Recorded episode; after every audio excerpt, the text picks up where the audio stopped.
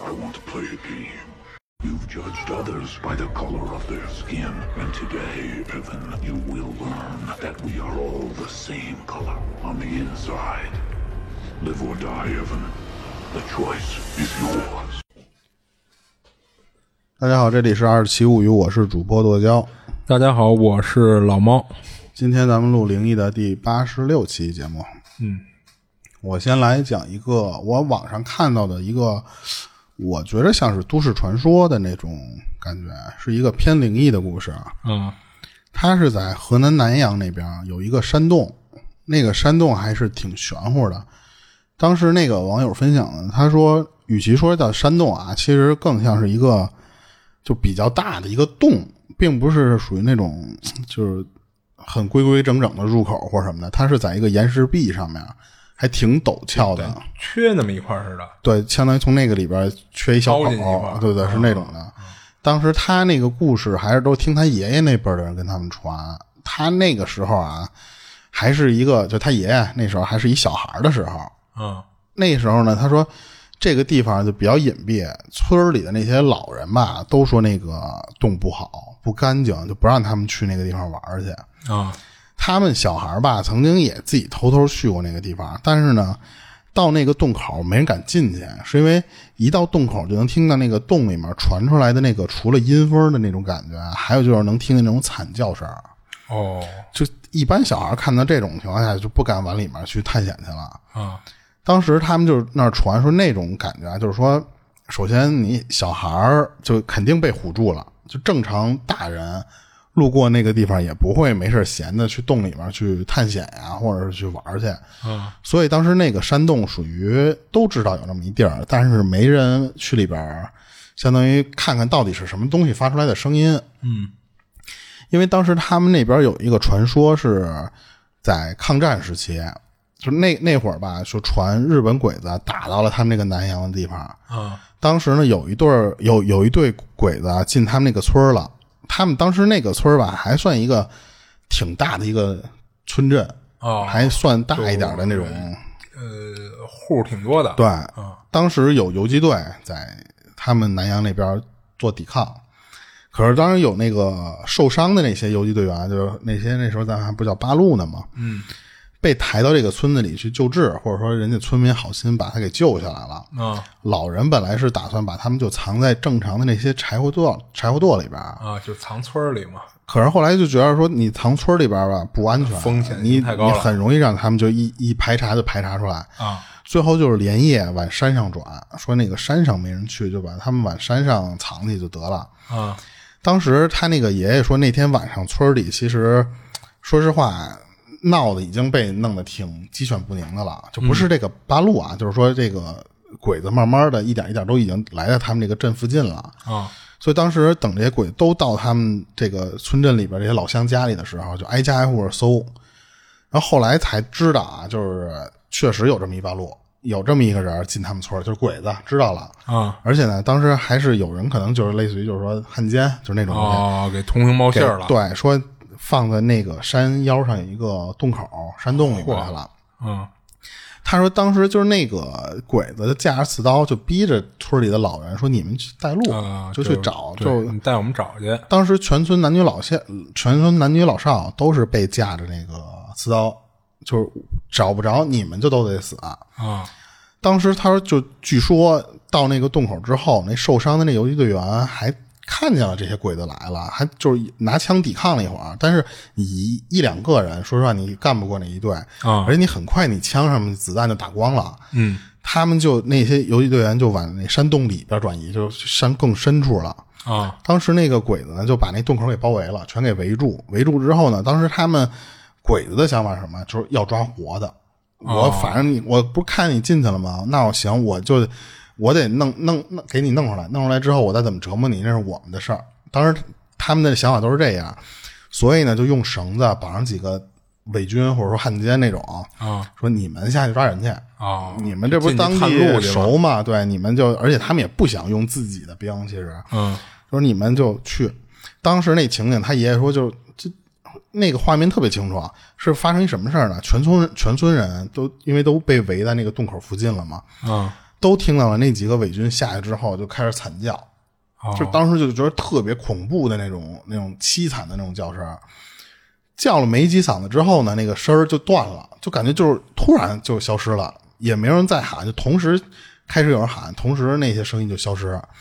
等这些鬼子把绳子拉上来一看，就发现那个绳子早就断了，在洞口里边不知道什么地方就断了。哦后来那些日本鬼子啊就又顺着绳子啊再下去燃，但是呢，就相当于什么呀？就是他们自己人下去了，他们觉得找你们中国人可能办事不好啊，还是怎么着，他们信不过。那帮鬼子又自己顺着那个绳子重新重新往下顺，然后结果呢，他说嗯没多久就听到那个洞里面传有几声枪响，之后就看那个绳子，啊它不是有一部分搭到洞里，有一部分在外面吗？啊就看那个绳子在地上就这么抖，又是就抖的时候就能听见那个鬼子在那个洞里面开始惨叫。啊当时他那个爷爷回想说，那个小时候，因为他爷那时候也小岁数小嘛，说听见那帮鬼子叫的那叫一个惨，就特别可怜、特别凄惨的那种叫声。啊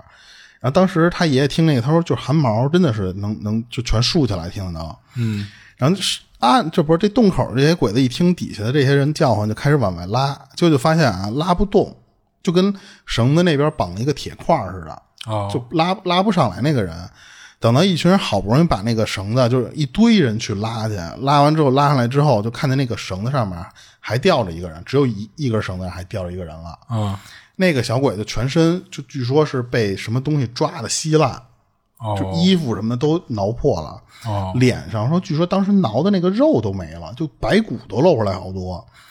那个样儿，他说实话，上来的那个样儿，你就说就是虽然活着，可能也就吊口气儿，就你已经分不出来这是带上一死人还是带上一活人了。啊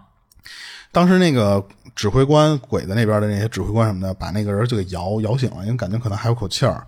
结果那个醒了那个小鬼子就抓着他们的那个就就手就那么那么吼就叫怪叫，而且不停的说就是日本话，他们听不懂嘛，就不知道什么意思，只知道就是那那一群日本兵就跟听见什么东西似的，然后就开始哇哇哇就就各种大叫。那个指挥官听完这个之后，就就是明显感觉特别害怕的样儿。然后呢，那个指挥日本人往那个洞里打枪，哦还往里面扔手榴弹。结果当时就是他说几百号人，就包括还有村民啊，说几百号人全都听在那个洞里面，因为扔下这个手榴弹什么的之后传出来的不是就是除了爆炸声儿，还有就是那种特惨的那种，就是特别凄惨的那种叫声儿。那声音他说绝对不是人能发出来的了，就已经特别恐怖的声音了。那是不是里边有一些什么野兽一类的呀？但是他觉得像是一个人在那里面嚎叫，就跟虐待时候那种那种那种惨叫似的。嗯然后，然后从这个洞口，然后就开始往外冒黑气。那些鬼子看完这之后，就不敢再想说再顺人或者再开枪都不敢了，就掉头就跑。说当时不是去的时候架着他们那些村民嘛，说回去跑的时候，那个鬼子连他们这些村民都没管，啊是等于就是掉头就就就鼠窜，就是属于那种那种情况了。当时他爷爷看这情况下，说实话，村里人也都害怕，村里人也没见过这情况，所以也都是顺着往回村的那方向那么跑。当时他说，就等大家都回到差不多就各自就各自家之后，发现那个鬼子就没回来，就这是非常诡异的一点。啊就是按理说，如果那个鬼子打到他们村了之后，应该洗劫，哦或者是说实话抢你东西。嗯，就是执行人家那三光政三光政策策，对啊但是那天之后，那鬼子就没敢进他们村儿就没敢再回来，啊就不知道因为什么。而且呢，他说那几那几个八路，他们不是给放在那洞口吗？说那几个八路后来也没回来，就不知道去哪儿。哦，也不知道活没活下来，对，只是听说那个洞口就是时不时的还有人路过，能听到从那里边传出来特别瘆人的那种声音。啊而且他说阴天的时候，你还能就路过的时候能听到有有种那种，就跟在里边行刑似的时候那种，就是有人拿鞭子抽墙，然后或者抽地面，啪啪的那个声儿，哦就跟有人在洞里面审问似的。哦他们就不知道那个那个洞里面到底是有什么东西，直到后来抗战胜利了，那个地方当地就修了一亭子，啊据说是找人家一个特别牛的这么一个，也不是找，是人家那个有一个和尚，啊专门听了这个事儿之后自己来来这儿了，了啊对，来了去看去了。当时看完之后，跟他们县里那县长说，这个洞是能通到地府。哦他说这个洞属于就不应该在，就是现实中能这么修出这么有这么一个入口。他说这个就必须得给封住，你不封住的话，以后还得出问题。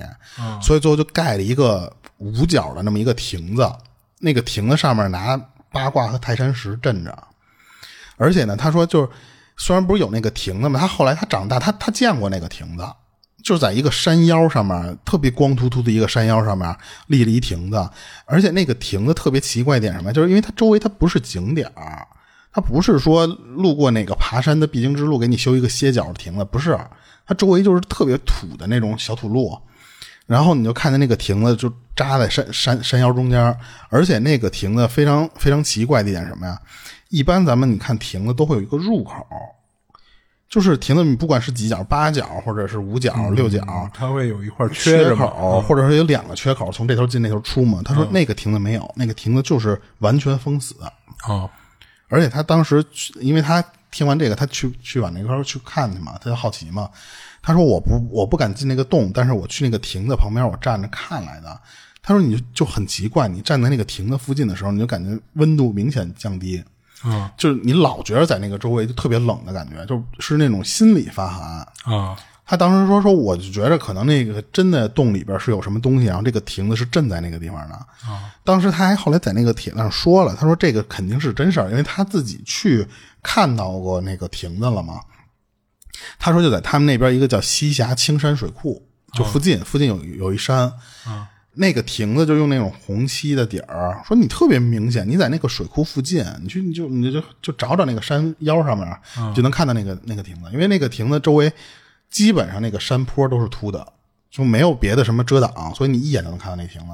那个亭子旁边就会有一洞，就反正是有这么一个传说，是当时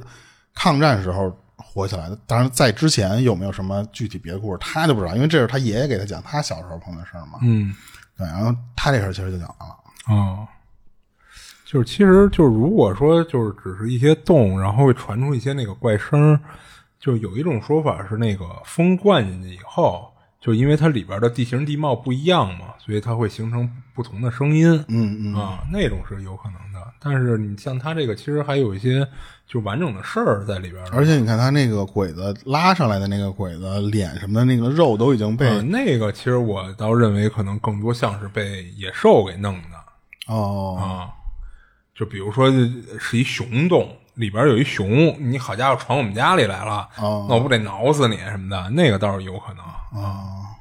而且你知道他这个事儿啊，就甭管是都市传说还是怎么着的，我觉得唯一有一地儿我听着有点奇怪的啊，就是嗯他那个亭子，他不是说那个是一和尚来给建的吗？嗯，但是为什么那个和尚会用八卦这东西？ 就跟他不是一个教哦，派的、你说应该这个东西是 是道教的 啊？对对，就我就听着这块儿有点奇怪啊啊，就咱咱不知道是不是他这个事儿，就是传的时候有些出入，嗯啊，就这个或者他们八卦有可可能能是后边儿别的人弄的，或者怎么着的。就按理说，如果是一和尚，他不会说用八卦这个东西的。啊，嗯行，这就不知道了，反正就是，对我还挺好奇他这个洞哎，对，我想说后什期么呀有没有人进去过。哎，对，我就想说的是说，就这帮玩灵异探险的这帮人，啊去那里边看看。 哎，对啊，你这好家伙，不是一个打卡圣地吗？啊，你这开直播进去，你不得火呀？这就可能就配上这么一传 说故事火这一次就再也不火 了。我记得当时网上不是有一个人叫什么，我就不给人打广告嗯了，他就老在抖音上面宣传说没有这些东西，没有什么什么东西。啊！我知道你说那个然后结果后来有人扒出来，他是玩一些游戏，尤其是十字路口吃米饭那个，啊嗯压作弊，怎么作弊啊？就正常好像是说你在十字路口弄一弄一盆凉米饭，啊插上香，把那香烧没了之后，你就着香灰吃，你能看见鬼。啊据说是，据说是这流程，我忘了。啊但是他当时确实在十字路口拿了一盆饭往上插香来的，嗯但是他在碗里吃米饭的时候，他从怀里拿出了一个饭团儿，哦！就是趁你不注意从怀里就是面说白掏出一个了，来。我给你感觉我是按照这个规则来的，但实际上我偷摸着有些地儿我没按规则走啊。啊，所以我没遭报应啊，哦因为我们其实现实中我就没这么做。哦是这么当时有回事有有打，他号称自己是打假嘛，嗯，当然也有好多人都说他那个实际上有就你本身有一些你自己习俗就有他不作敢假的东西对他不敢做，啊，对，哎，那你说，如果他要是真是选择性的有一些习俗不按这做，那是不是他背后等于也有一些懂这样的人在指点他，说你这事儿你就别照着那个做我了估计他有可然后能每一个他都有可能会作假，啊？但是那那也有这可能性，对他就是相当于我每一个我都做嘛，嗯啊，但只是不过有的一些我也不知道他做假哪劲儿个，就是就是大家没发现嘛，啊不是就是我的意思是说，我也不知道哪个我万一我做对了，真着了，啊，那索性啊所那我也有都可能，做也有了可能，就是我都不按照他那个规则做嘛，对对那也有可能。行，然后我再讲一声啊。然后这事儿是他那个上大二的时候经历的一事儿，就是那会儿他们宿舍里啊，就是这帮人经常大夜里不睡觉，就打着手电筒就跟那儿打牌，在宿舍里边儿。然后他说他这人吧，就是睡眠质量对他来说非常重要，就睡不好他就特别容易闹觉，所以当时这帮人夜里打牌啊，就吵得他老睡不着，还因为这事儿呢，就跟宿舍里人翻脸过，打过架。但是你这你人家一般打牌，你不可能一个人打牌啊，就好多人嘛。你双拳难敌四手呢，你打不过人家呀。就是他也想过说，要不跟学校举报他们丫的，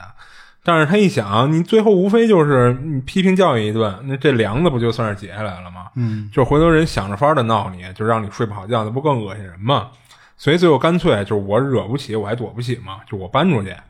他就开始寻摸那个学校附近，说哪有租房的便宜点儿的。然后有一天啊，他跟学他他跟他们学校里的一个橱窗上，就是贴，就是当时他们学校里有一有一个橱窗墙，就是上面贴了好多小广告，就是都是有有一些学生什么我帮你干什么什么，就那种的，挣点小小钱的那种，贴了一堆小广告里啊，他看到一合租信息，是他们学校一个水利工程系的一女孩儿贴那儿的，说是一个两居室，想找个本校的学生合租，然后男女都成。他就照着人上面留的那个电话，就给人打电话咨询了一下。然后那女孩呢叫梅梅，是嗯、她是跟那个学校读研呢，然后跟分享故事这哥们儿的情况呢差不多，也是嫌宿舍太吵了，就是他没法写论文，所以才出去租房的。然后这梅梅说呢，就是说如果是男生你过来合租的话，就要遵守他列的一系列的规矩才成。然后他听了听呢，倒都还好，就无非就是人女孩和你男孩合租，你得有一些保护措施嘛，就多注意点儿。他觉得也正常，他就跟这梅梅就是约在他们学校一餐厅里见了一面，就是当面聊了聊，然后也问问说那租房的地儿在哪儿，就离学校远不远什么的。然后他就记得当时第一次见这女孩的时候吧，就是说话什么的，就是长得都挺正常的，就不是那种特漂亮的姑娘，就是一般人儿。然后唯一让他觉得有点别扭的，啊就是那女孩看人老是那种直勾勾的盯着你，就有时给他看的特别别扭。然后其他的倒都还好。然后俩人见了面呢，就聊完之后，这事儿就定下来了。然后他说那房子呢，就是离他们学校不算，就是不远，是在一小区里，就是一普通居民楼，在二层，然后一两居室。他跟那读研的那女孩呢，就俩人等于一人一间儿。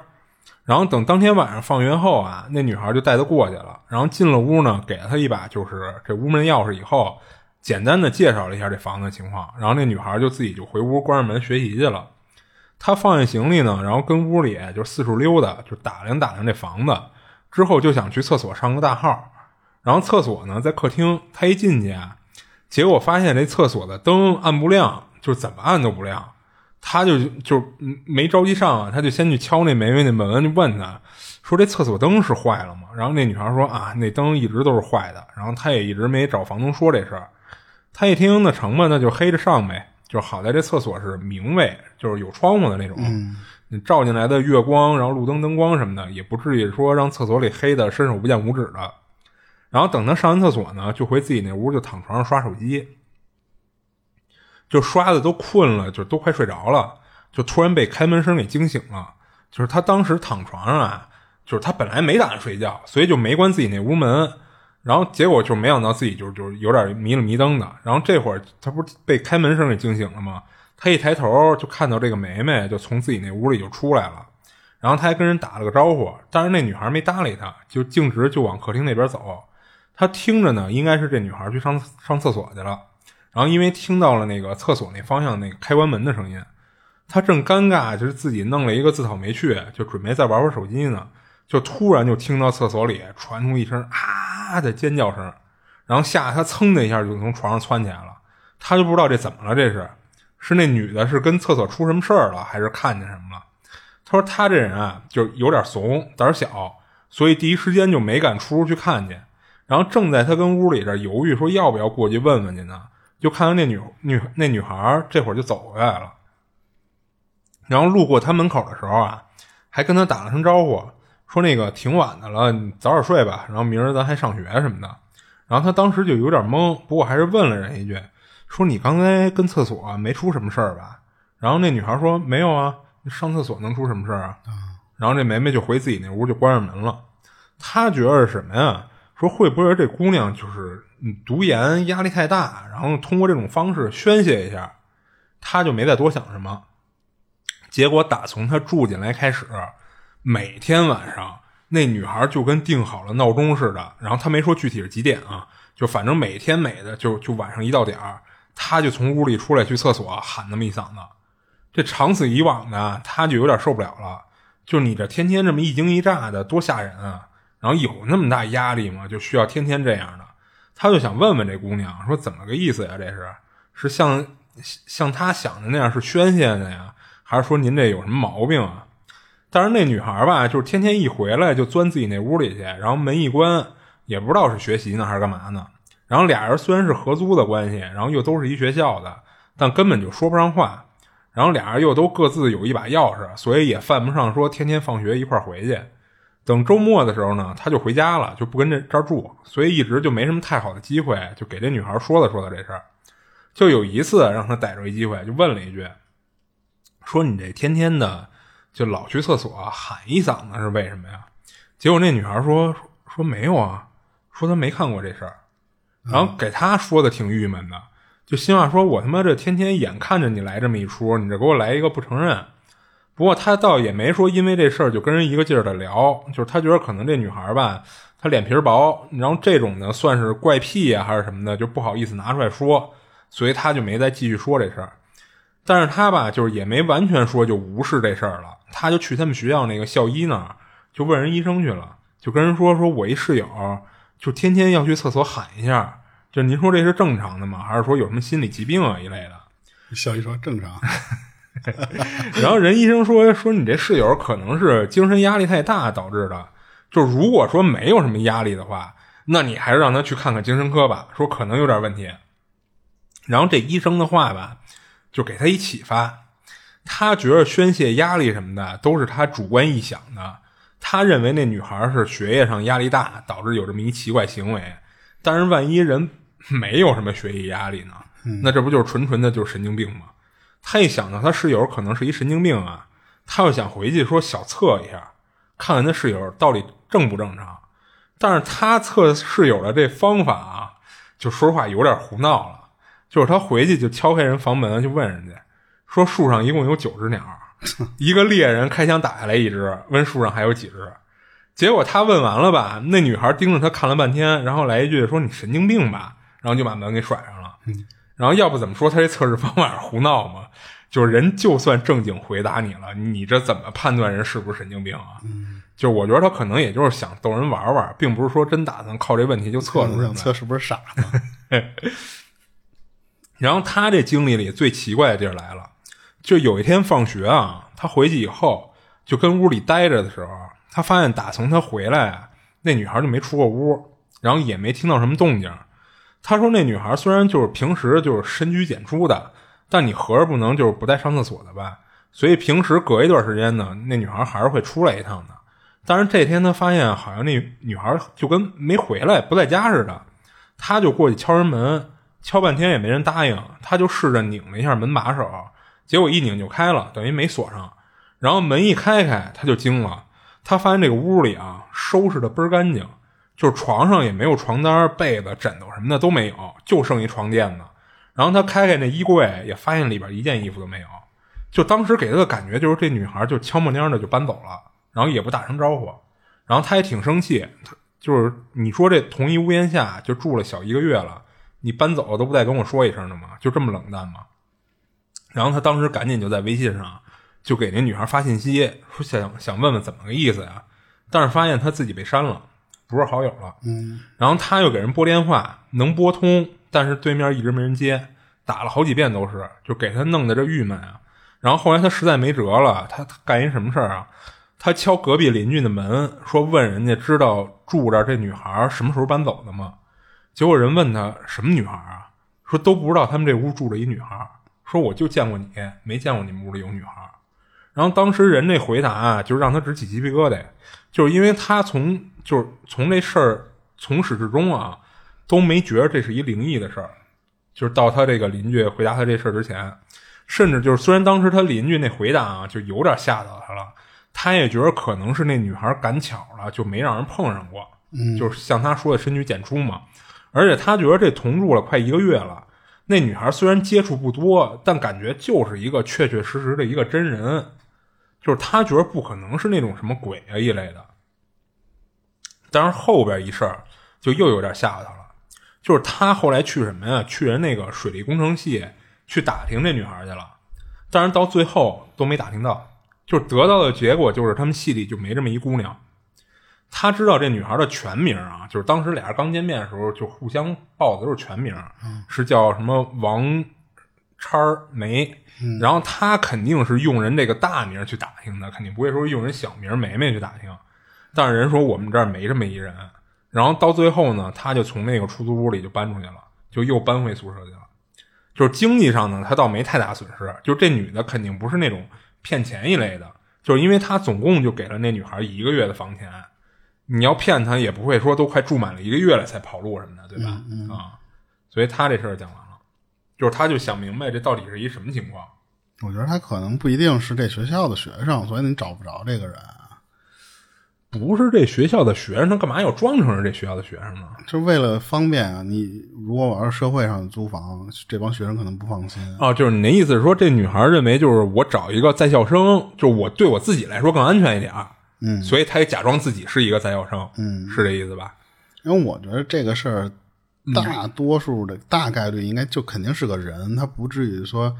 因为你想这个如果是灵异的状况下，他能收你房租，还能拿啊，对对对，给你所钥匙以所以说分享故事这哥们儿，其实他也不觉着这女的是一鬼，你知道吧？就更像是一比较奇怪的人。呃对，但他就就就想不通，那为什么天天晚上要去厕所喊那么一嗓子？嗯啊就可能会是有一些比较行为举止就比较奇怪，啊嗯，或者是不是就像他想的，就是说这人平时精神压力太大了，他就是通过这么一种方式去宣泄一下啊，啊，就可能也比没准方儿跟家里吵架了，出来住一月，人可能和好了，人就回去了，啊跟你没有什么打招呼的啊，感觉对，也没准儿而且说实话，现在的邻居你不知道对面几户人太正常了，啊，是是是，就经常你可能上下楼的那些互相都不知道，说你家里哟你还有个孩子呢，或者什么的，就是甚至什么呀，就是你可能就是这这人儿吧，就跟看你眼熟，但是他就不知道你是哪家哪户的，是对吧？嗯就是我也不在乎你是不是住这楼或怎么着，就见着你就完了，知道有这么一人儿，啊，就知道你是这楼里的人啊嗯，我老看见你就完了呗。对对，就更像是一奇怪的人。嗯，是那你这就讲完了啊，这讲完了然后，然后我我这儿还有一个，咱们也是粉丝投稿，啊这是他网名，咱们就叫他老孙就行了，因为他们不让说自己的那个名字。啊他就在咱们北京的，而且离咱们其实还不太远。啊他碰到过几个事儿，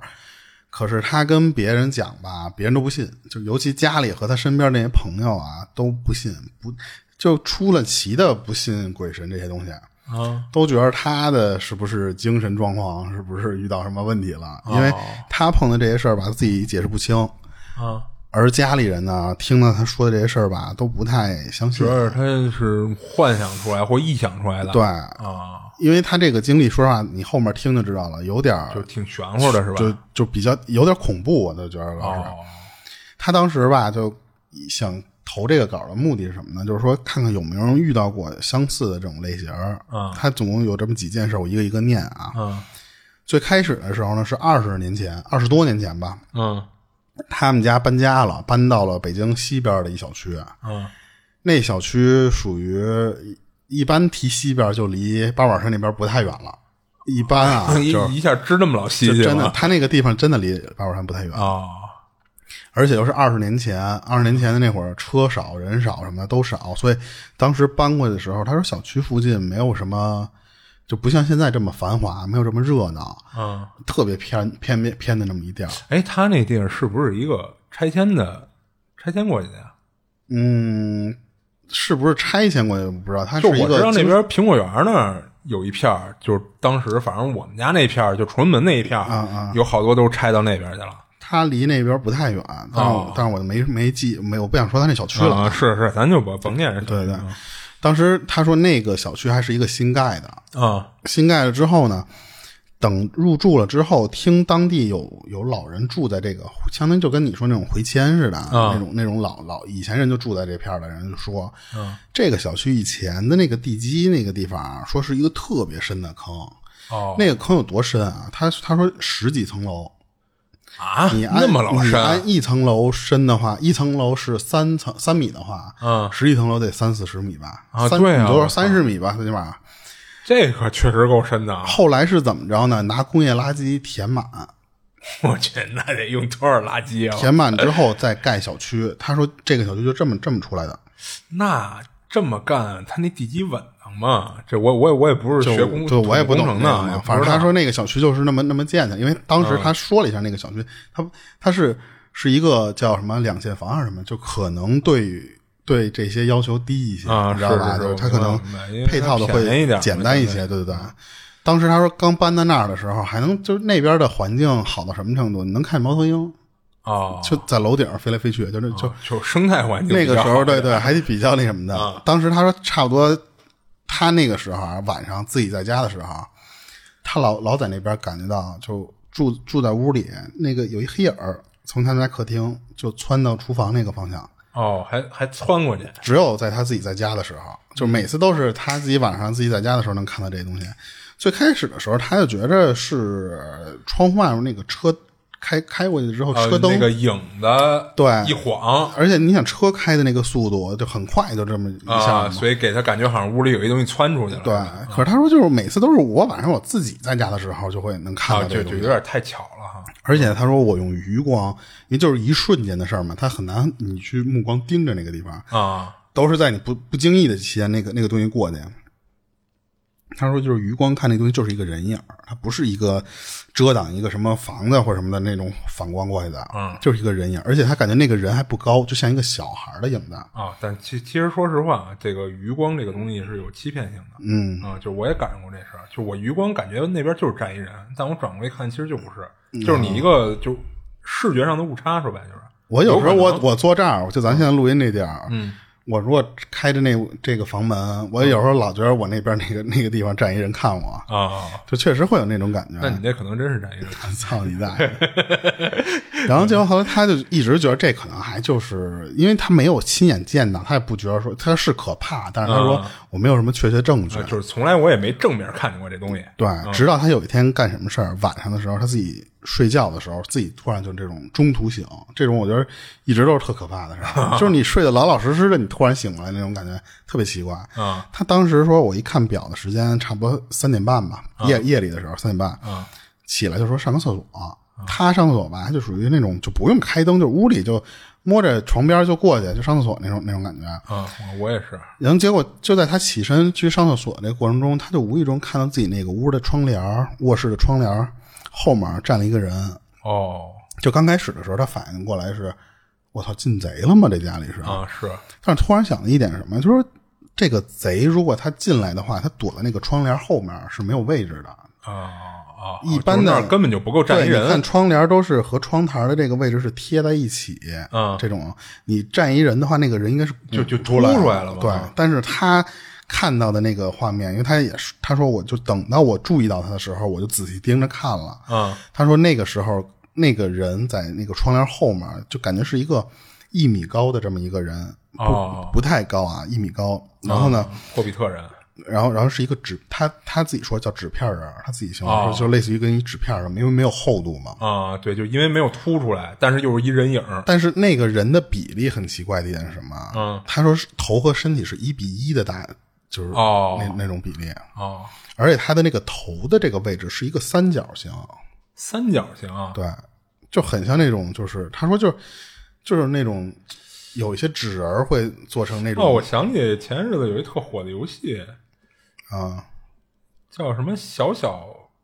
什么空间还是什么呀？就是一个就横版闯关似的，那好像就是一个倍儿小一小人儿，他是一三角脑袋哦，啊、我想起那个画面了。嗯，然后没事，你接着讲 这个然。后关键他他说我盯着那个看的时候，嗯，他从一个变成两个，他他分裂了，我操，就是他都是在窗帘后面看到的那个，像从外面透过来的影，他不是没开没开灯吗？嗯，从外面透过来那个光打在窗帘上折射出来，变成两个了。哦，而且这两个在那儿动，就是他就感觉就就就是在跳舞似的那那个样儿。啊他当时就等反应过来的时候，就说实话已经吓得不行了。啊，这是是挺吓人的。他说我那个时候，我虽然就是害怕到什么就是程度，就是就汗毛立起来了，但是呢，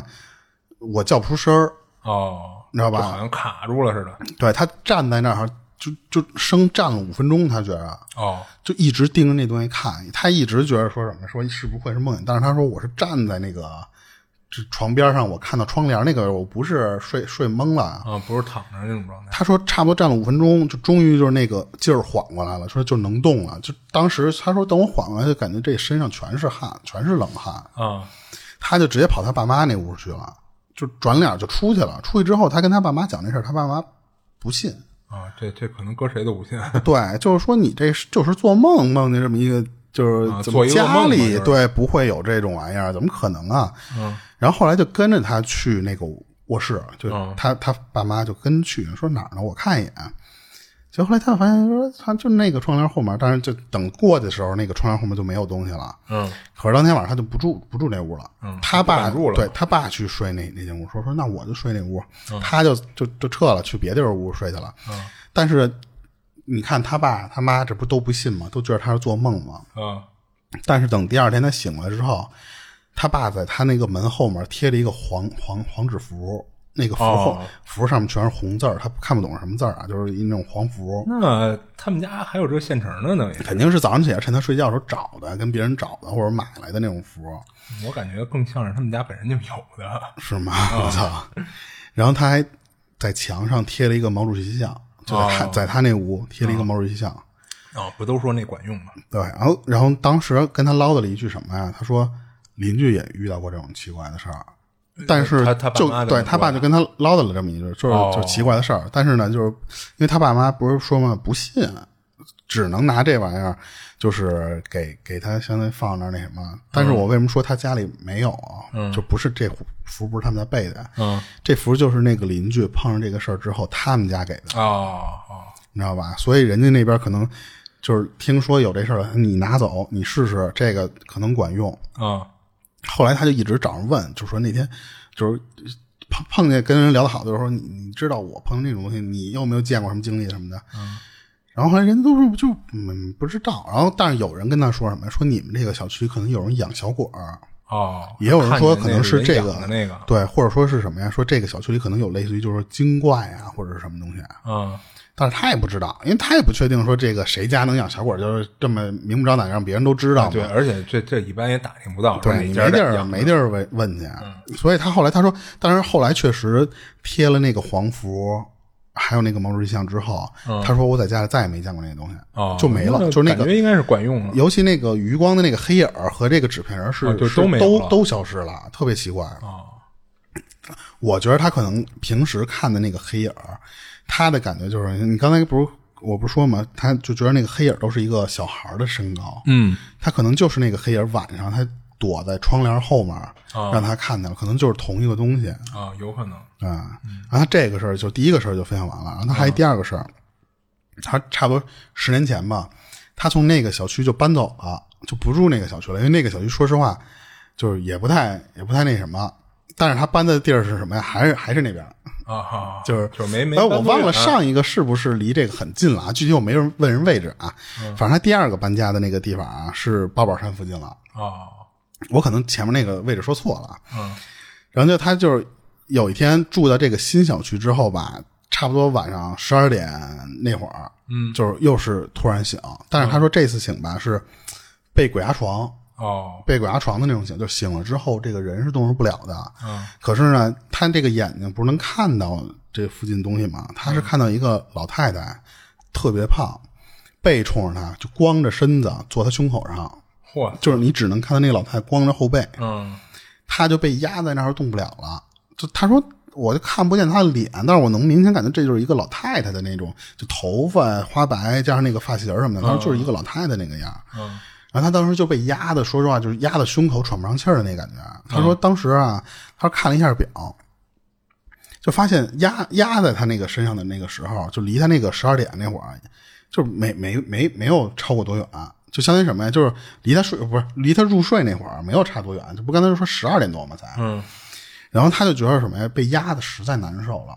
就是一直就就缓不过这口气儿来。之后她她是被压晕过去了，就是那个气儿。哦，相当于一直缺氧似的那种那种感觉，他是直接晕过去了。晕过去呢，等他醒来的时候，他说就已经是第二天早上起来了。他当时想的就是什么呀？就是就好做这么一噩梦，说真他妈就晦气。你想，他是一老太太坐我胸口那种感觉，嗯他当时就去上班去了，就白天就没没太多想这个事儿。等晚上回来的时候，他听到他邻居在那边聊天儿，他就竖着耳朵在那儿那儿听，因为什么呀？他听着那边人聊聊的是，他说就是他隔壁，其实就是他屋的隔壁墙，哦就是昨儿晚上是一个八十多岁老太太死了，哦算是什么呀？就是那种病死的那种那种人。哦这时候他才知道，就是我原来我隔壁真的有有老太太，因为他不，他从来不就跟咱刚才说的似的，他从来不知道他对门是是谁，嗯。他他不他不跟人来就尤其往，这种就是常年带病的，他可能就是更不怎么出屋了，他更见不着了。嗯对，所以他他压根儿不知道有这么一人，他就就只知道啊，就是说这个就附近大概的住户的一个情况。嗯，后来他才反应过来，昨天晚上那个事儿，他说就就不是，肯定就不是梦了，他就感觉是真的是被鬼，就真的是鬼压床了，就嗯给鬼压住了，而且感觉就是那个老太太当时死了之后那个灵魂，因为我当时问他，我说那你是不是就是床挨床中间有隔堵墙啊？嗯他说反正那个房的面积不大，就是你怎么摆，其实离那老太太那个那面墙都挺近的，嗯所以他就觉得是不是那个老太太灵魂离体之后，嗯，就可能就穿墙就到他这边来了，就正好因为说实话那个画面我觉得有点恐怖的一点是什么呀？嗯，你你睡觉的这堵墙隔壁那那那那那个床那儿那老太太昨天晚上死在那儿了，嗯，你中间就隔一堵墙，嗯这是就是挺一恐墙怖之的那隔个，就是一尸体嘛。对，然后他说这就是就鬼压的是真的是被鬼压了一次是，是，但是你说这老太太为什么压他呢？我感觉他不一定是说压，就是想对他怎么着，可能就是这个人的灵魂离体之后，他会在这个身边流动、乱窜，哦，然后他可能就会能突破稍微这种相当于物理的墙啊，或者说这种感觉。人家可能也对你没有就不想不想害你，但是呢，他这个灵体可能对人身体是有负面影响的。嗯，就是会产生一些影响。对对对。然后他这两件事儿完了，他还有一个第三件事是什么呀？就这个事儿，我当时尝试给他破梗来的。就他说，差不多五年前那会儿吧，他下班儿他老有一习惯是跑东四那边儿去玩儿去。啊，那这个够老远的。他说从东四那边儿就一直溜达到五四大街啊，什么角楼那头儿去。嗯然后他那他说那时候啊，就发生那事儿的时候，他说十十月份晚上七点多，就是也不算特别黑的时候吧。他说我就在那个东四四条的那个胡同这么穿穿穿过那条胡同这么走，嗯，就在眼前这个位置，地上突然有一个白色的一小旋风，哦，就自己就这么这么打起转儿来了。啊当时他说，就是周围是没有风的那种状态。等他再近近距离说想盯那个东西看的时候，他说那个那个白色的旋风就突然就消失了，嗯就在一瞬间就啪一下就打散了。 哦而且他说，当时形容的那个白色旋风特别像一团棉花在那儿这么转，哦，那种那种感觉。他说跟普通的那种旋风不一样就，好像风刮下来一堆柳絮似的。就有点是那种，而且是这些柳絮组成一个感觉更大一团的那嗯一撮成种一大那种样儿，团了对是对对吧。嗯然后后来他就跟朋友，就因为他不是老在那溜达嘛，他就跟朋友去那个附近去约着吃吃饭。嗯当天晚上吃完了之后，又加上喝酒吧，他们就没走，就没回家。哦他们几个人在那个附近找了一间房，就是说等将就一晚上，第二天就再该各回各家的那种那种情况。嗯结果他就发现说，东四那个地方它有一个连锁，东四这个地方就比相当市底了吧，嗯，一晚上一百多。这么便宜五年前啊就是也才要一百多块钱，哎啊这就非常太非常便宜便宜了是对不对？而且它那个里边房间巨大，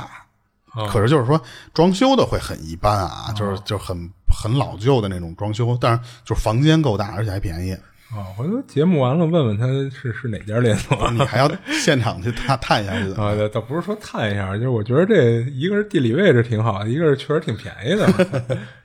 而且他说那个里边那个装修特别诡异的是什么呀？嗯，它的地板和窗帘都是红的，哦就给你一种很瘆人的感觉。哦，他们进去的时候就遇是到不是什么主题酒店啊？我 操！他们进去的时候就遇到一个特别奇怪的事儿，就是那个门卡啊、死活刷不开，啊最后是叫那服务员，服务员过来，啪一下开了。嗯当时他们心里就就就都知道有这种忌讳嘛，嗯，是的，是的然后就等进那个屋的时候，发现那个屋里的那个厕所灯嗯是是就是那种要憋不憋的那个状态，啊，就啪啪啪的那个，就是你只要一通，这不是插上房卡给电嘛，然后那个那个灯就啪啪啪嗯啪就一直跟你这儿闪。他属于哪种？就是就睡得比较早，所以他说我就是那种进屋稍微做了一个简单的洗漱洗洗脸，我就睡觉去了。嗯等他醒来之后吧，他就发现什么呀？自己旁那个床旁边不是一床头柜儿吗？啊。那个床头柜儿那抽屉自己抽开了。而且他是看到那过程了，还是说他醒的时候就发现他当时醒的时候候是开的，啊而且呢，那当时那个屋里只有他一个人了，他的朋友都没在那屋里。嗯哦后来他才知道是什么，就是他朋友出去趁他睡着的时候，人家出去去买夜宵吃去了，哦可能是给他拨了拨了不醒，然后那些人就给他放那屋了。嗯他以为就是什么呀，就是室友可能放东西啊，或者拿什么东西用过那个床头柜儿，嗯所以他就把那玩意儿啪就给合上，就接着睡了。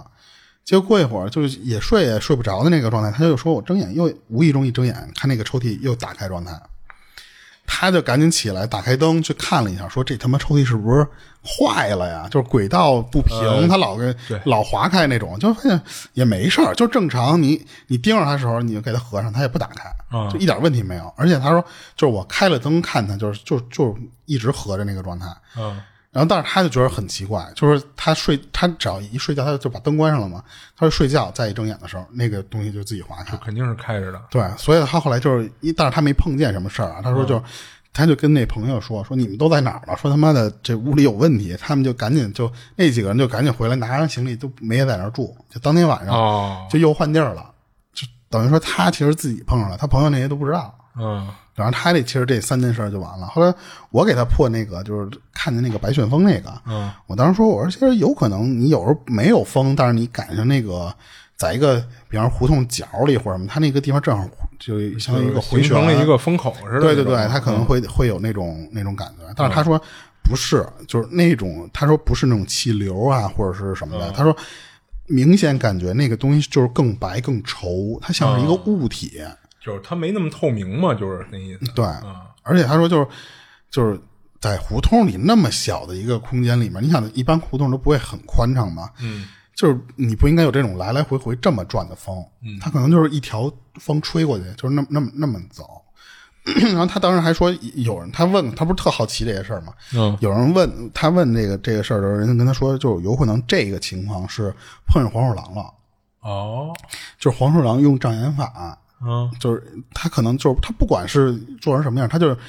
就给你一个错觉，就让你看不见他，但是在你眼里可能看的就是旋风。哦，就是实际就上是那个本体就是一黄鼠狼。对他可能就是如果有监控可能看啊，没准儿就是那儿就是一黄鼠狼，嗯但是可能当时给你施了这种障眼法了，哦你看就以为是一个白色的那么一个特别稠密的那种旋风嘛。哦然后我当时还说，我说。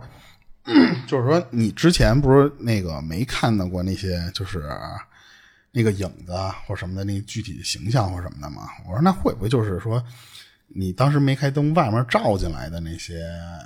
就是窗外的一些什么影子啊什么的？哦但是他说当时看到那个纸片人的时候，屋里就是就开，后来就开灯了。嗯就是那样的话，光线照在窗帘上，按理说它不会从外面再映过来一个影子了。哦，就是你明白了屋里就的是你光线更强啊哎嘛。对你你屋里的光线会强于外边那个吗？对对，而且他当时说就是那个就这种事儿，说实话就是很奇怪一点什么，就是在他家里放完那个符之后就没了，呃，就就没了哈。就就就那你就说不清了，因为如果你要是一个现实中的，比方说外面的树杈啊或者什么的那种东西，嗯，那你贴不贴符，你第二天再一关灯，它还应该有，嗯，对吧？所以他就说解释不清楚那个那个形状一比一的那么一个三角脑袋的那种东西是什么。当然，哦当然，我当时听他这个时候，我脑子里第一印象就是又是那个寂静岭 我知道啊那那肌肉男，Q 还是大砍刀那个 Q 版的三角 铁，啊，有看那有个卖那个 Q 版的。对，它是一比一的嘛，你想头和身子比例，对，他这个事儿其嗯其实你刚才说，如果是就是外边照进来的，我当时会想，就是想是不是那个路灯上就是倒挂的那种那个蝙蝠一类的，哦，它有可能是照出来是那种样子的。但是但是他你不是后来也说了吗？但是你想，他那个玩意儿一变二，他还在那儿跟跳舞似的那个姿势，啊那个像是个人的，因为他不光是头，他还有身子，啊嗯他感觉在那儿摆动，他不知道那个是一个什么东西。啊啊是，就如果要是小鬼儿的话，那就有可能，就因为咱啊们对也没见过说这个小鬼儿出来之后得是什么样啊而且我觉得会不会也都不太一样啊？也不应该都是跟一个模子刻出来的，啊，对对。可能也都不太一样。对，然后刚才我有可能是把他那个小区，反正他这个第一个小区和第二个小区都是在西边儿啊其，实不不太重要。对对对，就是因为我也不想说他那个名字嘛，到时候又乱那什么。嗯，所以他这个事儿其实还挺，嗯就那时候我们俩聊了半天，那个就是西边那边就是据说那些传的那些东西。啊，就当时他说他其实自己从八宝山那个地铁，他下班从八宝山地铁出来要走回自己家，其实也不太远嘛。嗯，他说就是就真的出来那个地方之后，那个感觉就特别不好，哦，就是八宝山那站出来之就后，感觉那儿气场就有问题，就是有点那种感觉。对，行。那他这就完了，嗯，行，感感谢这粉丝投稿啊，叫老孙。嗯对对对，感谢谢谢他老孙。嗯，对行，然后我分享一个，然后这事儿呢，就是没有那么可怕啊，就不过还是影响了他的生活了，甚至可以说是改变了他人生走向的。就是他本来呢是北漂，就是跟北京这边工作生活，然后跟这边干了些年头了，攒了一些积蓄了呢，就想回老家发展，跟老家买房，这样呢，他本对他个人来说也就没那么大压力了嘛。然后他老家那边呢也没那么卷，然后他老家是哪儿的没说啊，当时就是他跟老家那边啊，就相中了一套二手房，是在一个高档小区里，这房子在十六层，总共二百六十平，几几几室几厅他没说啊，就当时二百六十平就就非常大。哎，对对对，当时那小区的那个二手房的那个均价啊，是八千一平。嗯，他相中的那房呢，就是业主给的价格是五千一平。啊，他还问那业主呢，说怎么您这房比别人便宜那么多呀？是疯 了吧？然后这业主的解释说是他们全家要移民，就是着急把这房子就卖出去，等出去了再想处理国内的这个房产什么的就不方便了，所以就想便宜点儿也无所谓，就赶紧就处理了。然后他一听有道理啊，就还挺高兴的，就觉得捡了个大便宜。而且他也去看过房，就是一进去一眼就相中了，说这大房子这敞亮，就是所以就我估计啊，即使房东不给他解释那么一句，他都得买。然后很快的呢，他就办完手续，就交完钱过了户，然后他就把他爸妈给接进来了。就是他说他这人呢，就本身是不信鬼神之说的，但是他妈这人特别信这些。就是当时带着他爸妈一进屋啊，在客厅放了一个特老大个儿的一个菩萨像，他本身不信仰这个，所以他也不一不认得是哪尊菩萨啊。他妈看到这个以后呢，就有点不高兴，说这种东西啊，你怎么能放客厅里啊？然后他就给解释说这是前业主留下的，就他这还没来得及整理收拾呢，就先住进来，再一点点慢慢收拾。然后他这房本身呢，就是买的二手的，就是他看房的时候啊，就觉得这装修呢还挺新的，就没必要重新装。而且好家伙，你这二百六十平啊，你要重装还换一套新家具的话，他钱又得不少花，所以他觉得没必要。然后无非呢就是收拾收拾，然后不要的就扔了，就觉着不好布局不好看的呢，他就换个地儿什么的。就反正前业主啊，就觉着他还要的东西呢，其实已经搬走了，所以就留在这儿的都是人家不要了的。嗯，就是当时他们搬进去的时候啊，是冬天，他老家呢其实是南方的城市，就没暖气，就是冬天冷的时候呢就得开空调。他搬进去住没几天呢，就开始生病，就晚上开着空调呢也觉得冷，而且还呼呼的冒冷汗。他说平时自己身身体倍儿棒，就吃嘛嘛香的，就基本上不怎么生病。就这次突然生病啊，家人还都挺诧异的。不过当时也没往灵异方面想，就觉着是最近搬家呀，折腾的太累了，然后身子呢比平时虚了不少，再加上晚上睡觉开空调吹着了，所以就这么生病了。然后有一天晚上啊，就是他妈起夜上厕所，完事儿了，从厕所出来的时候啊，还抬头看了眼表，是夜里三点多。就是当时屋里都没开灯，就是路过他那屋的时候啊，就发现从门缝里就透出光来了，就好像是屋里开着灯呢。他妈就跟门口停了一会儿，就听到屋里啊就传出他说话的声音，他妈还听了两耳朵，就好像是在跟谁打电话呢。然后这都是他妈后来跟他叙述的啊。他妈说，当时他第一反应是说：“你这好家伙，生着病呢，这大夜里三点多不睡觉，还跟人打电话，你不要命了？”然后就想推门进去，就教教育教育他。后来一想，说会不会是我闺女交男朋友了？这生病了，跟人那儿诉苦撒娇呢。就是他妈说，就是我闺女都这岁数了，还没结婚呢，就都成大龄剩女了。说别好不容易交了个男朋友，自己再添乱，所以最后就就等于守住了，就没推门进去，就回屋接着睡觉去了。就打算说第二天白天问问她是不是有男朋友了。嗯，然后第二天早上跟饭桌上，他妈就问他说：“你昨儿大半夜的跟谁打电话呢？说夜里也不关灯的。”然后他当时一听都愣了，就是因为他心话说：“说我这病的这么难受，说哪儿还有心情大晚上还跟人打电话聊天啊？”然后而且他记得很清楚啊，头天晚上他挺早就睡了，而且他记得他睡之前啊是关上灯的。他今儿早上起来的时候呢，这屋里的灯也是关着的，也不是那种开着的状态，而且呢也不是他关的，是一睁眼这屋里就没开灯。但是他没这么说，他怕什么呀？他怕这么一说呀，他妈肯定就直接就往灵异上联系联想、就让他又烧香又拜佛什么的，或者拉拉着他去庙里，还是看什么大仙儿什么的。就是他觉得自己这正难受呢，他就生怕他妈折腾他，所以他就撒了个谎，说哦，可能是我夜里说梦话呢，然后睡觉前忘了关灯了，就等于把这事儿就给圆过去了。然后他妈就没再说什么。然后等白天，他妈带他去医院输液去，等输完液出来，跟这个医院门口正等车呢，这会儿走过来一和尚，直接就问他们说家里是不是最近有什么喜事儿啊？然后他因为本身不信这些嘛，就觉得这人肯定是骗钱的，当时就没搭理这和尚。他妈就跟人搭话了，说我们最近刚搬的新家，这算喜事儿吗？然后那和尚说乔迁之喜当然算啊，然后就掏出一个护身符，就伸过来就给他，还说你拿着这个，这对你有好处。但是他没接，而且还有点甩脸子，说说我没钱给你。然后那和尚也有点尴尬，说不用钱。然后他妈就跟旁边就有点看不过去了，就替他把那个护身符就给接过去了，然后给了那和尚十块钱。那和尚倒也没拒绝，就收下就走了。然后过了几天呢，他就可能真的是要 卖。啊然后过了几天啊，就是有一天他妈就跟他说说你怎么最近老夜里打电话呀？跟谁呀？就是你合着不能天天梦游吧？就是因为他之前不跟他妈说我可能说梦话来着嘛。然后他听了呢，也也开始觉得不太正常了。他第一个想到说，这房子卖这么便宜，不会是房子有什么问题吧？然后他就给物业打了一电话，问了问这房子的事儿，然后之前有没有出过什么事儿啊？但是人物业说没有，就是这房子什么事儿都没有。然后他当时就有点不信这个物业说的，就觉着这物业可能没跟他说实话。然后等他坐电梯的时候啊，就碰上他这楼里的一个住户，一老太太。他跟电梯里就问人家说：“大妈，您知道这楼这个幺六零八房出过什么事儿吗？”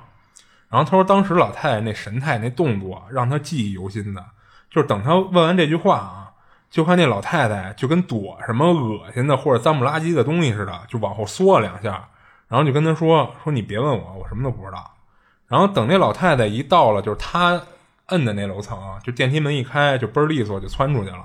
然后弄得她还挺郁闷。不过就是她心里其实更坐实了，她觉得这房子肯定出过什么事儿的这想法。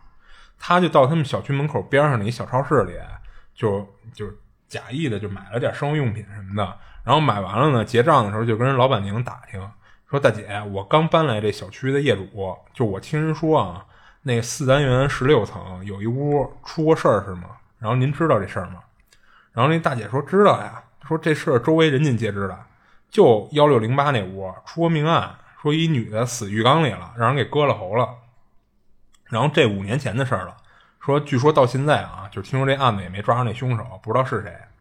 然后他听完这大姐说的啊，就心里咯噔一下子，就心说就是虽然知道这房子有问题，但没想到是这么大事儿，就出过命案的这种。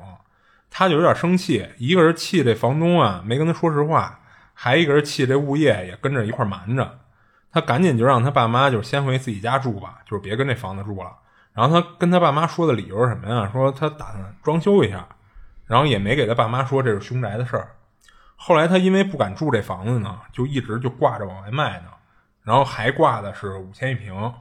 只不过呢，就是到他分享这事儿出来，就是这房子也没卖出去。然后就因为这房子的事儿啊，他那个回老家发展的计划都取消了，他就又回北京，就接着奔来了。啊，嗯，然后这事儿让他特郁闷。哦，他说之所以提到那和尚啊，是他不知道是不是那和尚给的那个护身符管用了，就是才导致他住住那儿的那段时间啊，其实没发生什么太大事儿，也没让他看到一些就是吓到他的东西。嗯，就是当时他妈接下那护身符以后呢，就一直就让他随身带着。然后他不知道说，如果他没有那护身符的话，会不会闹得更凶什么的？嗯，这就没办法考证了。哦，嗯，他这事儿分享完了。我记得网上说那嗯种现在不是特流行的叫凶宅试睡员，啊、对，他们还不是说你简单的进里面睡一觉，你第二天就就打一打收钱就走人完事儿，对，嗯不是那么简单的。嗯他们那个凶宅试睡员呢，你得比方到哦，我晚听说好上，像得什么，就类似于录像、拍视频一类的。你还是嗯不不光是那个，你做这事儿你都得录像，因为人家那边的那个中介人家不在嘛，你啊，就说他明不可能一直盯着你，对，对你吧？得用录像来证明你自己干对那你事儿。确实住这儿他了嗯相当于是你，比方每每俩小时，啊，你去，比方去厕所，给我拍个照片去，或者给我录个像去。然后呢，再过俩小时呢，你去厨房给我走一圈去，然后再再到俩小时，你上阳台那儿站着，然后拍一下全屋。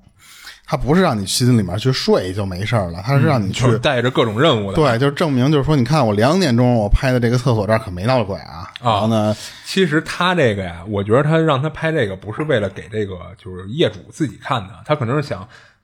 给下一个准备买这房的那个人看的。啊，对他、就是是证明说你看这房没事儿啊，而而且顺带着就是什么呀？我这个人住在里边儿，我还挺安全，没碰到任何事儿、嗯啊对对。而且你还得他，因为他那里面不是让你去睡觉，他其实你得去做，就跟打卡似的，去每个屋去打个卡，就好像啊就是是证那明啊一下我这房子里各个地儿都没事儿。对对。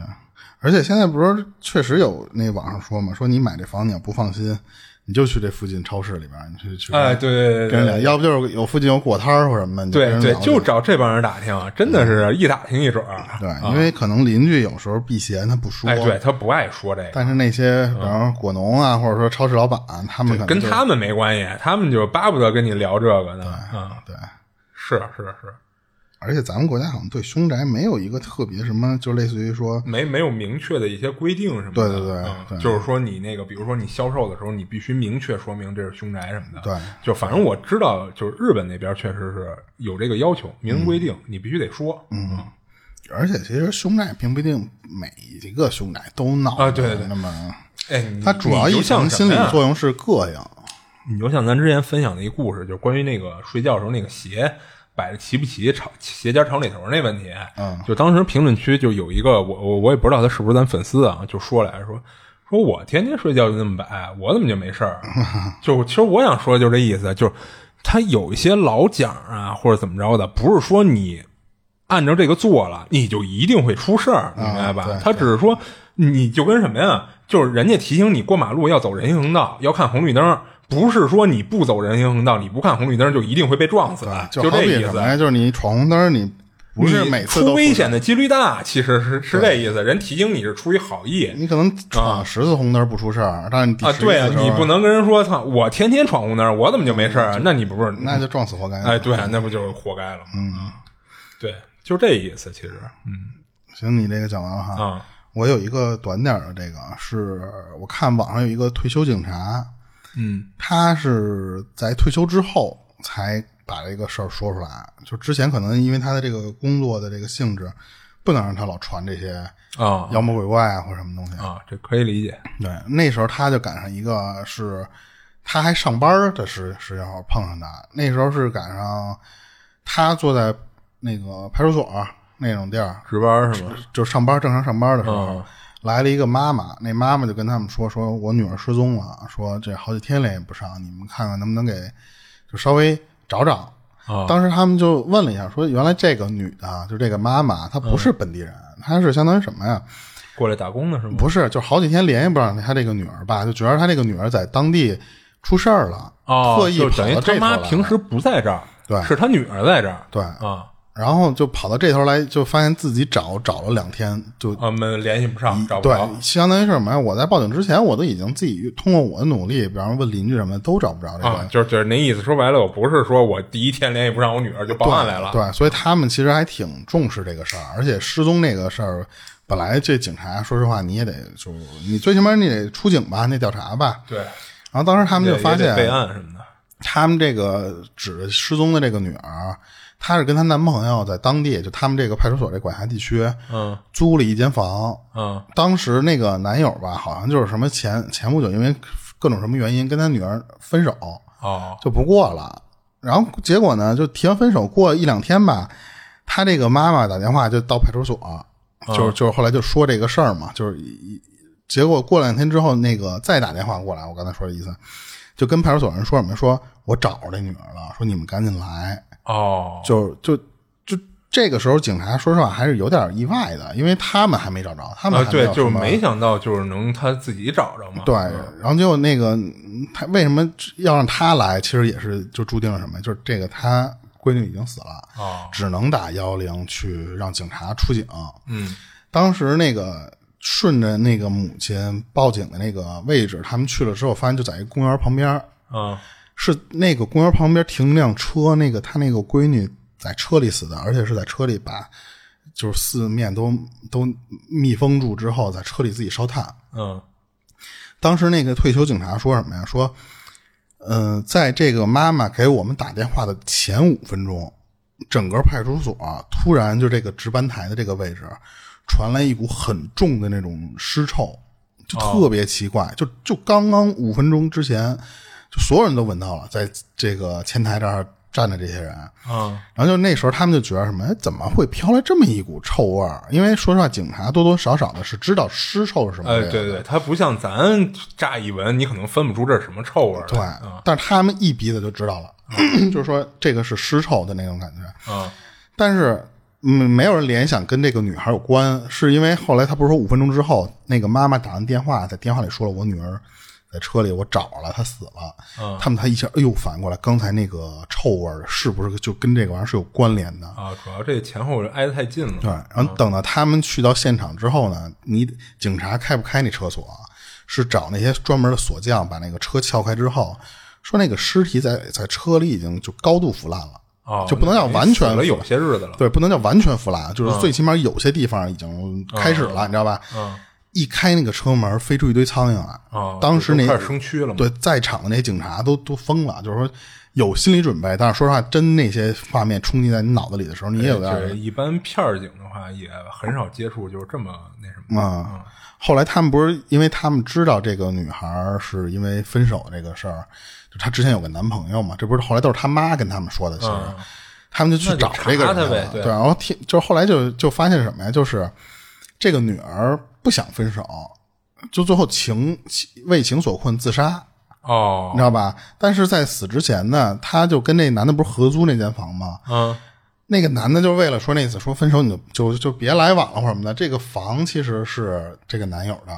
哦，就是他掏钱租的，嗯，然后所以他把那个门锁什么都给换了，啊换了之后那个女孩儿进不来，进不来之后她又跟那男朋友闹分手这些事儿，反正就感觉是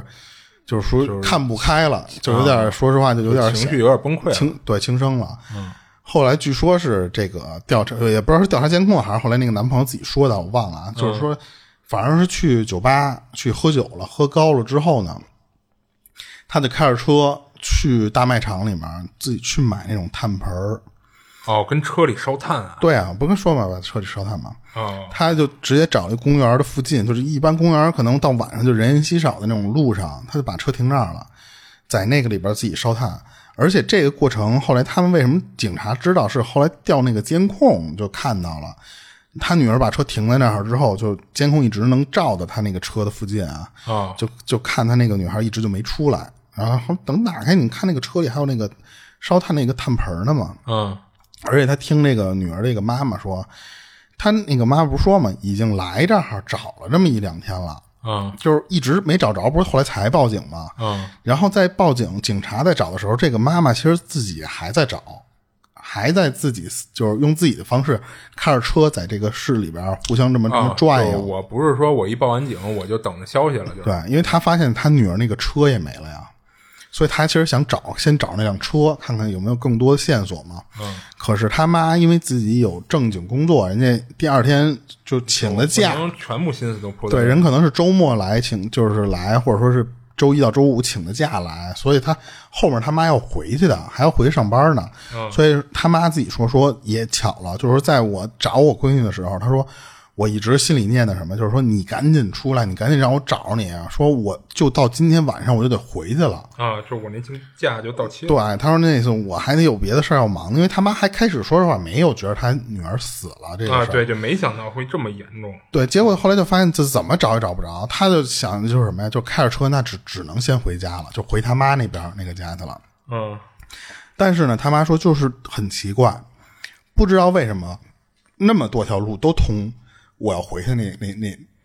那个方向，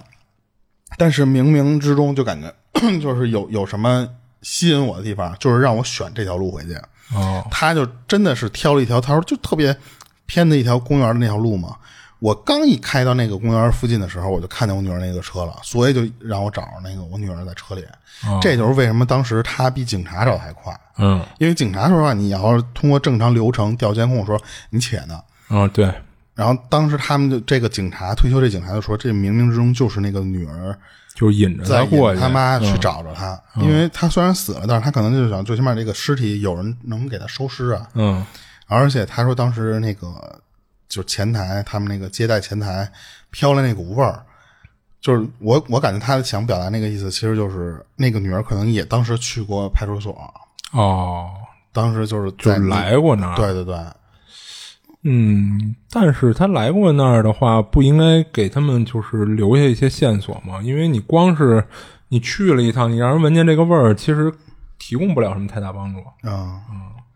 对，那我就不知道了。反嗯正这个是，这是我看台湾那边一个警察，他们那边说的。对，嗯行，他这就分享完了。他这等于又是死后就是引着人找着他的尸体，对就对这样的事儿，其实咱也听过不少了。对，啊然后我再分享一个，啊，这是一比咱大点儿的一姐姐分享的，就是她正经的工作呢是一美术老师，那不正经的工作是什么呢？就其实也不能说不正经啊，就是得空的时候啊，她自己会画一些画，然后挂售出去，就看看有没有人相中了买下来，然后钱多钱少的呢也当是挣点零花钱了。哦，然后他自己画的那个往外卖的呢，基本上都是油画，就是他觉得自己在油画这方面有点天赋。然后他自己住那房子呢，就是一面积不大的一个一室一厅，所以受这房子大小的这个限制啊，就是一些比较大幅的那个油画，他就没法跟家里完成，然后也不好放，也不好保存。他就跟学校商量，说我这个下了班儿放了学的，我能不能借用一下美术教室？就如果学校没有别的安排的话，他跟学校说的是说想跟学校继续练练画，就家里没地儿。然后学校呢倒是挺通情达理的，说反正他们学校呢也没设置什么美术课外班儿，然后这美术教室呢除了白天上课用，也没别的用处了，就是你要想用你就用呗，就当是教师福利了。所以那会儿啊，他就经常放了学也不走，就跟这个美术教室就继续创作画油画。就是当时他是新调职到这学校的，然后学校同意这事儿以后啊，他没干多久就出现怪事儿了。就有时候啊，他画完那油画就放在美术教室，就等着晾干，然后之后再看的时候啊，发现这油画上有几次会多一些小孩的手印儿。他说油画这东西啊，就干的特别慢，就是有时候要完全干透了，得小一周的时间。他就觉着说，是不是趁他没留意的时候，就比如说抽空上个厕所、离开美术教室的时候啊，有哪个老师或者校工的这个孩子就溜进来调皮捣蛋的，弄的呀？所以当时他也没太当回事儿，就是因为这有补救措施，就是他可以用那个颜料啊盖上去，就把这手印儿盖掉，就是所以就没太大问题。而且呢，也不是说出现频率那么高。然后再一个说你，你这种事儿啊，你不是逮正着的话，你上哪儿找这孩子去啊？然后美术教室又没监控什么的，结果后边有一次啊就让他有点怒了，就是头天啊，他发现油画上啊有一小孩手印儿，他拿颜料给盖了吧，结果第二天来了一看，就整个的油画上啊就布满了小孩手印儿。他说当时那幅油画啊，就是那幅画是一个一百号油画，就可不算小了。然后这要是通过盖颜料的方式去弥补啊，那他妈就跟重画没什么区别了。然后我还特意网上查了一下他们这个油画这号数和尺寸的对照关系，他说的这个一百号油画就差不多就相当于是长得一米五往上，宽也得一米多点儿，就这么一大小。然后这画儿的内容呢，就是不同。他们这个一百号油画采用的这个纸张大小，就是会有一些细微差别，不过差不多就这么个尺寸。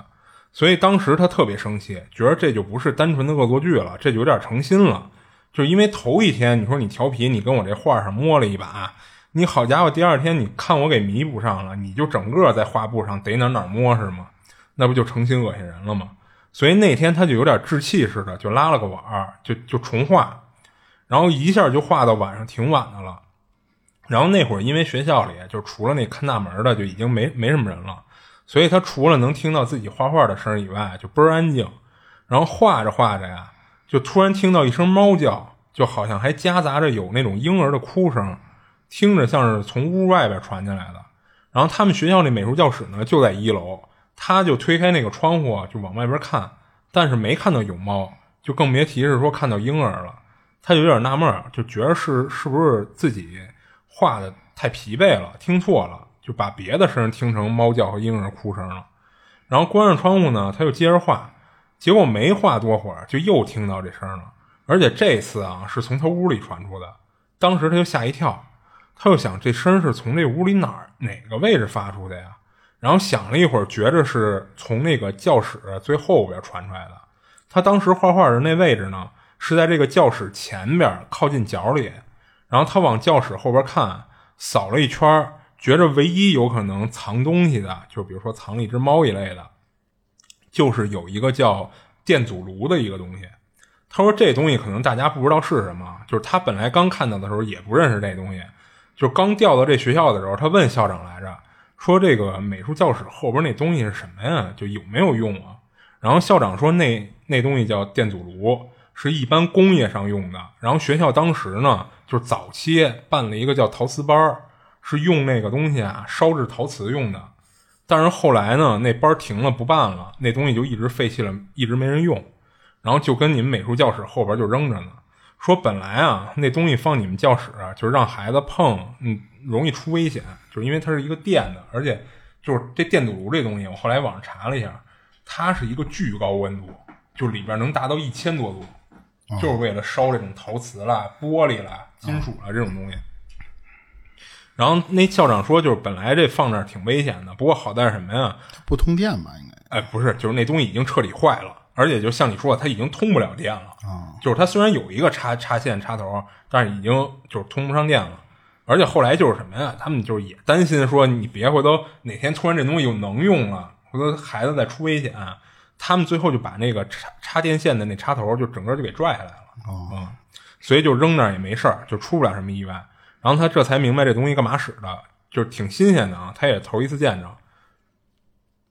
然后他说给大家解释一下这东西这样子啊，就看着就像是一个巨大的一个垃圾桶，是一圆筒形状的，嗯，然后上面还一盖子，就真就跟一个垃圾桶似的。然后戳地上呢，差不多得有一米多高，然后跟一个小学生的高度差不多吧。然后就这么一东西，他觉得教室后边唯一有可能钻进一只猫的，也就这里边了。他当时就走过去，就掀开这个盖儿看，结果发现，就好家伙，还真让这帮学生就当垃圾桶用了，就里边扔的全都是垃圾，就是各种废纸，就因为他们不是美术班嘛，就有那种花费的废纸，啊就全团吧团吧就扔里了，然后塞得满满当当的。然后他因为刚调来不算太久呢，就一直也没好好的就是仔细的收拾一下这美术教室，直接就这么用了，所以一直不知道这里边还有垃圾呢。他又觉得呢，会不会是有那学生就是玩的太过火了，就故意的把一只什么流浪猫、野猫啊给关在这里边了。然后他说那个电阻炉的那个盖儿还挺沉的，就是如果你盖上以后啊，一只小野猫还真不一定能从里边儿就给顶得开，能出来。而且他觉得干这事儿的学生啊，跟他那个往他那个画上印手印儿的，有可能是同一个人。但是他开开盖儿以后呢，就是一眼没看到猫，就不过那堆废纸堆的，就是已经快堆满了这一米多的高度了。他就一捧一捧的把那废纸往外刨，他觉得是不是跟底下埋着呢？但是等他把这个纸全都弄出来以后，还是没看到什么。不过这电阻炉的底部啊，有一层感觉应该挺厚的沙子，他当时胆儿还挺大的，直接就把手伸进那沙子里去摸去，最后还真摸到东西了，是挺硬的一个。然后他掏出来一看啊，吓一跳，是一截骨头。但是他快速的扫了一眼，就是跟跟电着了似的，一下就给又给扔回去了。不过他就就扫的那一眼啊，他觉着反正看着不像是人骨，可能是小动物的骨头。然后之后他就不敢继续跟那儿画画了，直接就锁上教室就走人了。然后第二天早上他一到学校啊，直接就找校长去了，就把这个电阻炉里发现骨头的事儿跟校长说了。校长说成了，就是这事儿你甭管了，就是我来处理。然后另外呢，就是你千万别把这事儿跟别人说去啊，就是说对学校影响不好。而且现在呢，就是也不知道是什么骨头呢。然后后来呢，他就知道什么呀？校长就找找人把这电阻炉就从那美术教室就给搬走了。但是之后怎么处理的，他就不知道了。后来他听一个女同事说过啊，说这个学校啊，之前有有一任美术老师就被爆出跟人有婚外情，还怀了孕了，然后最后被迫辞职了。然后后边那老师怎么着了，就没人知道了，就是因为谁都跟那老师就没再联系过。有那个当时跟这老师关系好一点的，一开始还问过，就是这老师刚从学校走了以后，还问过他说你最近怎么样啊什么的，但是慢慢的就没联系了。然后他听完这事儿吧，就是也说不好，就跟他这个遭遇的这奇怪经历有没有关系？那往多了想呢，那会不会是那个婚外情还怀孕的老师，后来把孩子生下来以后，就等于给遗弃了，就扔那电阻炉里了？嗯但是这事儿他觉得也不可考，他也没法问去，就是也没人知道。他只是觉得说会不会那个手印儿不是正常现象，是一灵异的事儿。还有那当时他摸出来那骨头是不是就是猫骨头，所以他才老听到有猫叫，但是又看不到猫。嗯哦，他这事儿分享完了。但是你要是一个孩子，最起码他应该不止一块骨头。呃，不是，他当时就从里边摸着一块儿就拿出来看了，他没整个摸了一遍，哦你知道吧？啊，而且如果要是猫的话，它猫叫不有一种跟小孩儿叫的那个叫呃就春有儿点的类时候似，就是有可能其实他听到的就就全是猫叫，嗯啊，就没有婴儿的声儿哈。对，对他，他说他，嗯，有可能是他就是后来想多了，就是把那个那那个婚外情那老师那事儿可能跟这联系到一块儿了。对，对因为你可能正常情况下你解释不通，啊，对，就对只对能往这个灵异方向就这么对靠的时候，就更像是这个小孩儿的骨头嘛。对对对，再加上其实就是他不是说他当时除了猫叫听到婴儿声了吗？嗯行，他这事儿、你嗯这分享完，我这边没了。哦，行，我这儿也没了。行，时间差不多，嗯就那就可以到这儿。也是感谢呃粉丝投稿啊，对，呃这期八十六期先到这里吧。嗯，行，感谢最近投稿的这些粉丝啊，啊，行，然后这里是二七物语，我是主播剁椒，我是老猫，我们下期见。下期见。